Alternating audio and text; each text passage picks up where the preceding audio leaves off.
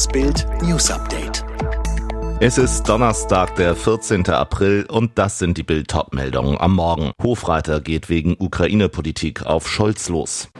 Politiker und Experten fordern Kriegssoli. Hollywood-Star bekennt sich schuldig in einem Punkt. In der Ampelkoalition wächst der Druck auf die Bundesregierung, sich hinsichtlich eines Energieembargos und der Lieferung von schweren Waffen zu bewegen. Der Vorsitzende des Europaausschusses, Anton Hofreiter von den Grünen, sieht vor allem SPD-Regierungschef Olaf Scholz in der Verantwortung. Bei RTL Direkt sagte Hofreiter, das Problem ist im Kanzleramt und Herr Scholz spricht von Zeitenwende, aber er setzt sie nicht ausreichend um und da braucht es deutlich mehr Führung. Im Gespräch mit dem TV-Sender Phoenix konkretisierte Hofreiter, der Kanzler muss Führungsstärke zeigen, muss sagen, wir beenden jetzt unsere Alleingänge und sorgen dafür, dass es zu einem Kohle- und Ölembargo kommt. In meinen Augen ist sogar ein Energieembargo notwendig. Und wichtig ist, dass wir der Ukraine eine Beitrittsperspektive anbieten. Kiew benötige alles an militärischer Unterstützung, was die westlichen Staaten liefern könnten. Dazu gehörten auch Waffen westlichen Typs.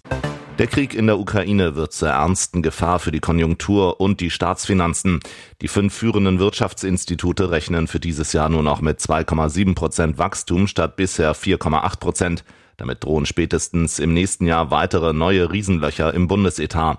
Erste Politiker und Experten bringen nun einen Kriegssoli ins Gespräch. Ich plädiere für die Wiedereinführung des Solidaritätszuschlags, so Moritz Krämer, Chefökonom der Bank LBBW. Er solle für Gutverdiener, Beamte und Unternehmen gelten. Der Chef der Steuergewerkschaft Thomas Eigenthaler sieht es genauso. Ich erwarte, dass der Soli wiederkommt. Die Zeitenwende gibt es nicht zum Nulltarif. Der Soli solle für fünf Jahre gelten, so Eigenthaler zu Bild. Grünen Fraktionsvize Lisa Paus kann sich eine Steuererhöhung nur für Reiche vorstellen, sagte zu Bild, wir sollten uns aktuell alle Optionen offen halten. Jetzt wird es eng für ihn. Der Schauspieler Cuba Gooding Jr. hat sich am Mittwoch in einem langwierigen Strafverfahren der gewaltsamen Berührung schuldig bekannt. Dem Oscar-Preisträger wird vorgeworfen, in den Jahren 2018 und 2019 drei verschiedene Frauen in verschiedenen Lokalen in Manhattan missbraucht zu haben. Sein Schuldgeständnis der gewaltsamen Berührung deckt nur einen der Fälle ab. Gooding wurde im Juni 2019 verhaftet, nachdem eine 29-jährige Frau die Polizei gerufen hatte. Gooding soll ohne ihre Zustimmung ihre Brust in der Magic Hour Rooftop Bar in Blanche in der Nähe des Times Square gequetscht haben. Außerdem soll er eine Frau im New Yorker Nachtclub Lavo gewaltsam unangemessen berührt haben. Beides fand im Jahr 2018 statt. Gooding bekannte sich jetzt in Bezug auf den Vorwurf im Lavo Nachtclub schuldig. Insgesamt warfen dem Schauspieler 30 Frauen sexuelles Fehlverhalten vor.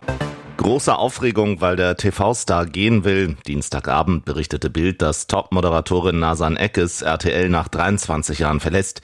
Der Sender dementierte ein paar Stunden später hart, man habe konkrete Pläne mit Eckes. Was RTL nicht sagt, hinter den Kulissen läuft die Suche nach einer Nachfolgerin für die TV-Moderatorin nach Bildinformationen bereits auf Hochtouren. Keine leichte Aufgabe. Eckes zählt zu den bekanntesten und beliebtesten Sendergesichtern. Bild erfuhr außerdem aus RTL-Kreisen, Eckes würde den Sender am liebsten so schnell wie möglich verlassen. Nach Bildinformation hat Nasan Eckes noch einen Vertrag bis Ende 2022. Ob sie wirklich so lange bei RTL bleibt oder früher geht, ist noch offen. Fans der Castingshow The Voice mussten ordentlich schlucken, als Fanliebling Lena Gerke verkündete, dass sie eine Pause einlegt. Ein herber Verlust nicht nur für die Zuschauer, sondern auch für die Sendung selbst. Ihr Abgang nicht die einzige Absage, die das ProSieben-Team nach Bildinfos verkraften muss. Bild erfuhr aus Produktionskreisen, Rapperin und Internetstar Shirin David gab Sender ProSieben einen Korb. Ein Produktionsinsider zu Bild über die angeblichen Pläne.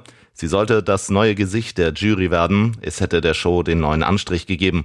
Doch Musiksuperstar Shirin wollte nicht mitmischen. Auf der Suche nach Alternativen scheinen die Macher etwas perspektivlos. Neben Mark Forster und Ray Garvey, die auch in der letzten The Voice Jury 2021 saßen, ist nach Bildinfos jetzt wieder die Rückkehr von Silbermond-Sängerin und Ex-Jurorin Stephanie Kloß im Gespräch. Geschafft. Liverpool feiert den Halbfinaleinzug. Jürgen Klopp holt mit den Reds im Rückspiel des Champions League Viertelfinals ein 3 zu 3 gegen Benfica Lissabon und qualifiziert sich souverän für die Runde der letzten vier. Dort wartet Bayern schräg wieder Real. Der spanische Tabellensiebte schockte den Rekordmeister am Dienstag mit einem 1 zu 1, steht nun als das Überraschungsteam im Halbfinale. Die Partie wird auch ein Duell der Trainer. Klopp gegen Villarreals Erfolgscoach Unai Emery 50 gewann viermal die Europa League. Und auch Mega-Rivale Pep Guardiola kann sich freuen.